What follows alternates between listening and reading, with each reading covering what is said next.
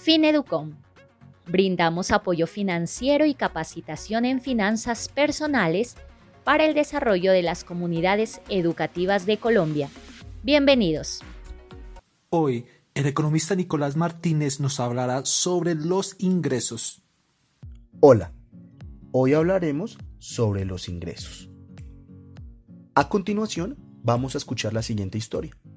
Te invitamos a que tomes apuntes de los datos que te daremos. ¿Listo? ¿Ya tienes lapicero? Comencemos.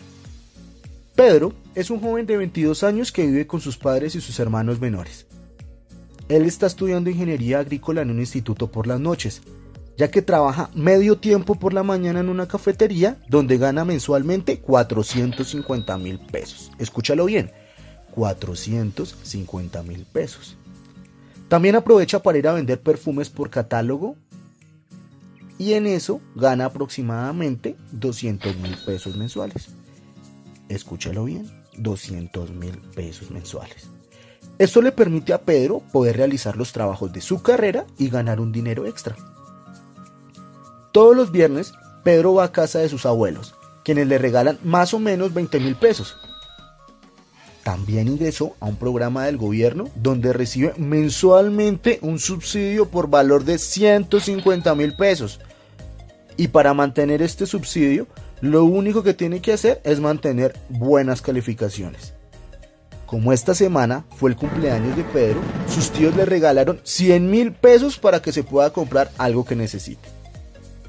Ahora que escuchaste la historia, contesta. ¿De dónde obtiene sus ingresos Pedro? ¿Cuánto dinero logra recoger Pedro en el mes?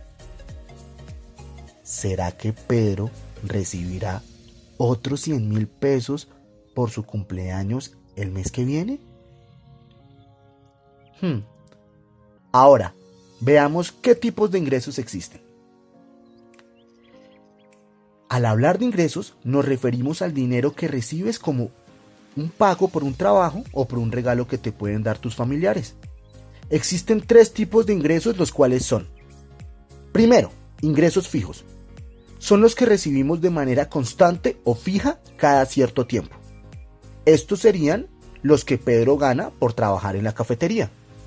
Segundo, ingresos variables. Son los que sabemos que vamos a recibir, pero no exactamente cuánto, aunque sí, lo, sí los podemos estimar. Estos, en la historia, serían por vender sus perfumes y además el dinero que recibe por el subsidio del gobierno. También el dinero que los abuelos de Pedro le obsequian cuando va a visitarlos.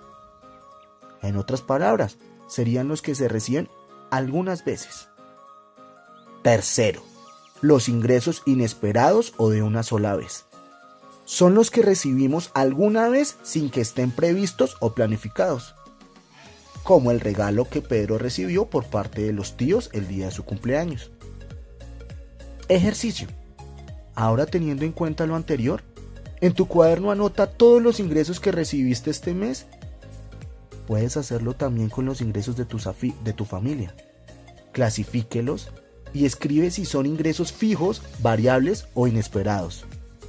Cuéntanos, ¿cuál es el tipo de ingreso que más recibes?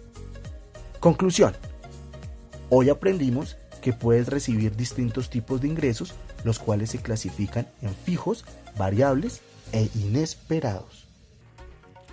Para preguntas, inquietudes y sugerencias acerca de educación financiera, contáctanos al 317-438-4727 en Facebook e Instagram como Fineducom.